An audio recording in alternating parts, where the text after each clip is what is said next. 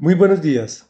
El tema de hoy se llama Descendientes y es la primera y única aproximación que tenemos del capítulo 7 del primer libro de Crónicas. Continuamos leyendo a partes de la descendencia del pueblo de Israel. Hoy hablaremos de Isaacar, Benjamín, Neftalí, Manasés, Efraín y Aser. Y dice así la palabra de Dios. Los hijos de Isaacar fueron cuatro en total. Tola, Fubá, Yasub, Simrón.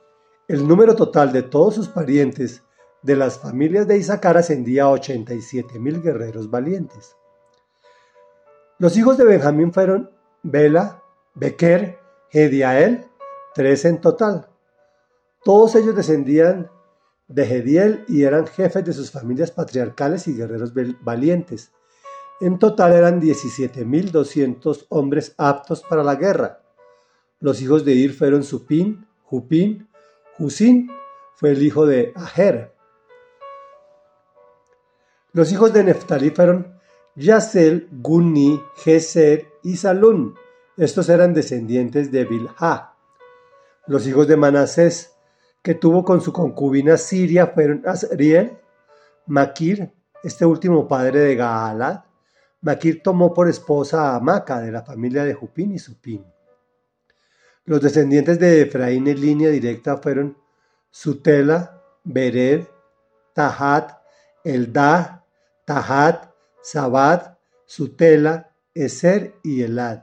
Los habitantes de Gad mataron a estos dos últimos porque bajaron a robarles sus ganados. Durante mucho tiempo, Efraín guardó luto por sus hijos y sus parientes llegaron para consolarlo. Luego se unió a su esposa la cual concibió y le dio a luz un hijo, a quien él llamó Beria, por la desgracia que su familia había sufrido. Su hija Será edificó Bet Jorón, la de arriba, y Bet Jorón, la de abajo, y también Usen Será.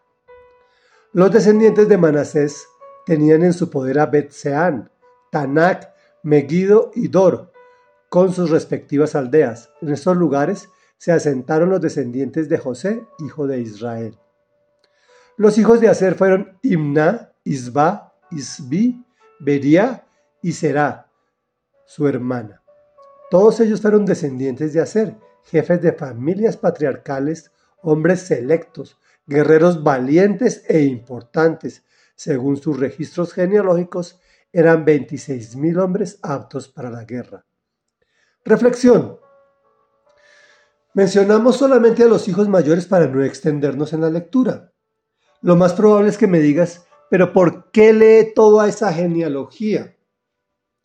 Aclararé que hay diferentes áreas de enfoque científico, las matemáticas por excelencia, pero en las ciencias sociales encontramos la histórica y la forma de abordarla es como lo estamos haciendo, con registros detallados, nombres, lugares geográficas, fechas determinadas que se determinan por mojones históricos, como habíamos hablado. Se hacía, por ejemplo, a partir de la fecha de posesión de los reyes. Y por eso hoy estamos en el año 2022 de la era cristiana o después de Cristo. Esto irrita tanto a Satanás que ha hecho que algunos la llamen de nuestra era, pero esto no es un punto de referencia. ¿A qué nos lleva toda esta análisis o toda esta reflexión. Y es que me ha ocurrido que varias personas desconocedoras de la historia y del Evangelio me han dicho o me han afirmado que Jesús de Nazaret es un personaje ficticio y obviamente sus milagros no fueron realizados realmente.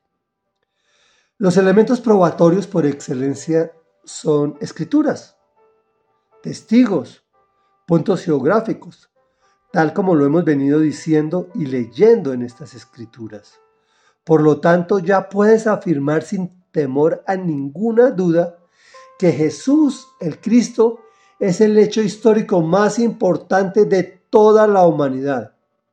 Dios se encarnó para salvarte a ti y para salvarme a mí. Oremos. Amado Rey y Dios y Padre de la Gloria, Padre de nuestro Señor Jesucristo y también Padre nuestro. Hoy venimos a ti agradecidos, Señor, porque nos has enseñado nos capacitas para llegar a tu presencia de una forma en que podemos llegar conscientes, sabiendo que tú, Dios de la gloria, nos das elementos probatorios para que nuestra fe no sea un salto al vacío, sino para que nuestra fe tenga consistencia con lo que tú también nos has enseñado de forma racional, que es la ciencia. Gracias, amado Señor y Dios, porque entendemos que todo lo has creado tú para beneficiarnos a nosotros los hombres, que somos tus hijos, tus criaturas, tus hijos amados. En el nombre de Jesús, tu unigénito, hemos orado. Amén y amén.